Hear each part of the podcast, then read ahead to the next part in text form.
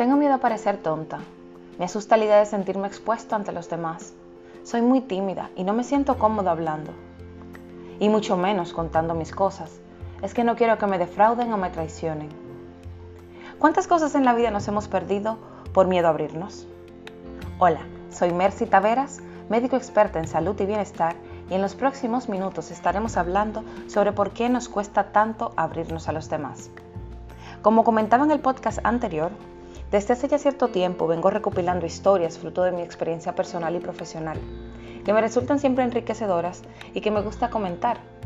Y pues en esta ocasión he decidido compartir lo que he observado en especial en un grupo con el cual he estado trabajando en los últimos meses llamado Exploración y Cambio. Para ponerles en contexto, Exploración y Cambio es un espacio que he creado para compartir dos ejercicios de autoconocimiento para transformar la vida de quienes se animan y asumen el reto. Una de las cosas que más ha llamado mi atención es que aún estando en un ambiente relativamente seguro, nos cerramos hacia los demás, a contar nuestras historias, nuestra opinión. Digo una zona relativamente segura porque no estás ante nadie que te vaya a juzgar. Una de las reglas de este tipo de grupos es justamente eso, aceptar la verdad de los demás con respeto y ver las distintas caras de una misma moneda con apertura. El grupo cuenta con reglas claras de que tras dejar de realizar los ejercicios, por lo menos dos de ellos, sin justificarlo, quedas automáticamente fuera del grupo. Y es sorprendente ver cómo muchas de las personas que han desertado en el proceso me han comentado luego en privado que lo que pasa es que son tímidas, que les da miedo abrirse ante los demás. Y así como esas personas, sé que hay un montón de personas más por ahí que tienen el mismo problema. Les voy a hablar un poquito sobre mi historia. Yo misma durante años me perdí el divertirme en fiestas por miedo a parecer tonta al bailar, por miedo a acercarme a personas a hablar o porque me sentía excluida en los grupos. Dejé de participar en clases eh, cuando estaba en el colegio y en la universidad, aún teniendo el conocimiento o por lo menos preguntas que sabía que podrían ser bastante enriquecedores para el resto del grupo. El problema es, no es que seamos tímidos, no es que no seamos capaces que no sepamos bailar, que no estemos lo suficientemente capacitados, que el verdadero problema que tenemos es el miedo. El miedo es una función adaptativa que nos ha permitido sobrevivir a lo largo de la historia. El miedo existe para que evitemos el peligro, pero fuera de circunstancias de peligro de muerte, ya casi extraordinarias, resulta ser algo algo inútil en estos tiempos, en los cuales ya tenemos un montón de comodidades y los peligros a los que nos exponemos son de otro tipo. ¿Cuál es la solución a todo esto? Bueno, sé que no es fácil decir, ah, que tienes que abrirte más a los demás, tienes que salir de tu zona de confort. No, sé que, sé que es muy difícil porque lo he, lo he vivido.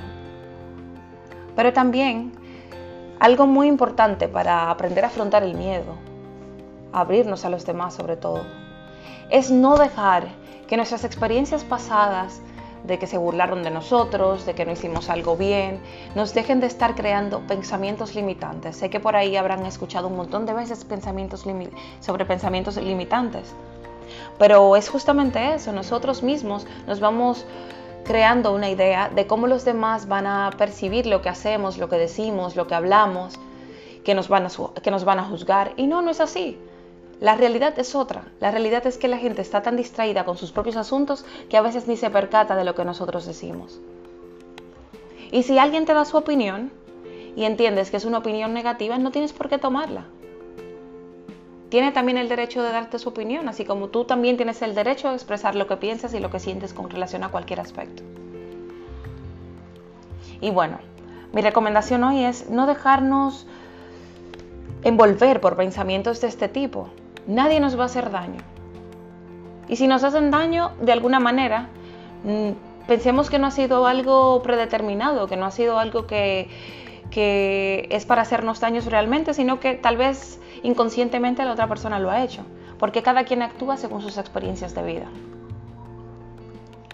A continuación, voy a dar algunos tips que he leído por ahí en una web llamada Cuerpo y Mente sobre cómo podemos enfrentar eso, ese miedo de abrirnos a los demás, de conocer a otras personas, de conocer personas que nos pueden enriquecer. Cuando nos abrimos a los demás y a, situaciones nuevas y nos exponemos, no tenemos nada que perder porque no teníamos eso. Sin embargo, tenemos mucho que ganar. Una de las recomendaciones que daban en esta página era para superar el miedo, era superar el miedo al contacto. Todo lo dicho es verdad y en gran medida lo sabemos y sin embargo en nuestro interior seguimos percibiendo a menudo ansiedad e inquietud frente a la posibilidad de un nuevo encuentro. Vamos a enfrentar ese miedo a ir a ese cumpleaños, a esa reunión, a ese contacto con los, otros seres humanos. Los seres humanos somos seres sociales que aprendemos a través de la interacción con otras personas. Aunque te cueste, ponte un límite de tiempo, tal vez si te molesta mucho. Ve y aparécete por ahí y habla, proponte hablar aunque sea cinco minutos con un desconocido de uno de esos grupos. Todo vínculo, cuando implica un sincero encuentro íntimo, evoca una cuota de ternura, de compasión, de mutua influencia que asusta. Intenta conectar con las personas. Intenta encontrar ese punto en común. No tienes que irte muy a profundidad. Ya, ya llegará el momento de abrirte y de ir contando cosas más profundas. Algo que notaba en este grupo de exploración y cambio es que las personas, a medida que iban contando sus historias, se iban desarrollando las, diferentes, los diferentes ejercicios, se centraban en una historia y se encerraban ahí. Pero esa no es tu historia completa, eso es solo un lado de ella. A veces hace falta profundizar un poco más en nuestras historias para que podamos verla como un todo y qué chulo es cuando compartimos esta información con otras personas, incluso sobre todo si son desconocidas, porque nos permiten ver la situación desde otras perspectivas y nos dan soluciones que nos pueden, sorprender. La segunda clave que nos da esta web es un entorno complejo. Las relaciones de pareja son cada vez más difíciles. Las relaciones de padres e hijos son cada vez más conflictivas y las relaciones familiares cada vez menos sólidas. Nos guste o no, las últimas mediciones dicen que en las grandes ciudades de Occidente la mitad de todos los niños viven en hogares donde está ausente uno de los padres biológicos. Ábrete no solo al mundo, ábrete a tu familia.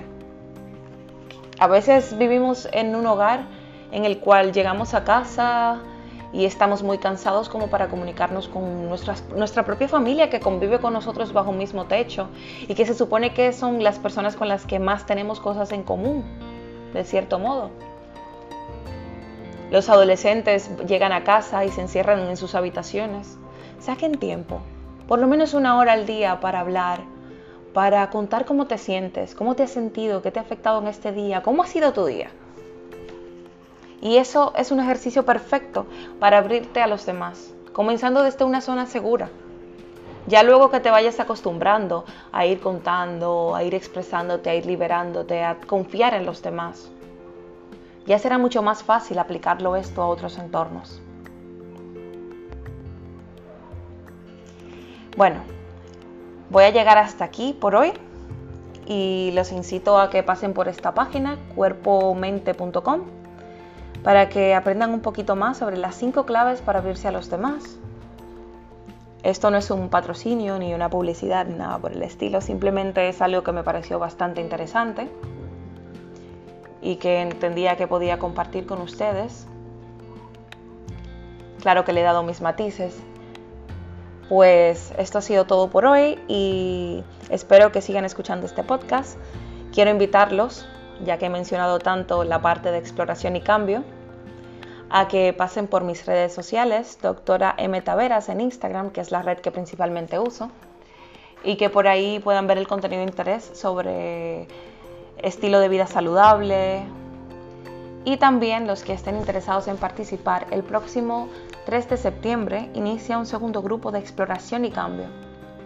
A través de mis redes pueden acceder e inscribirse para participar en el próximo grupo. Ya solo quedan dos cupos, esperemos que no se llenen antes de que llegues.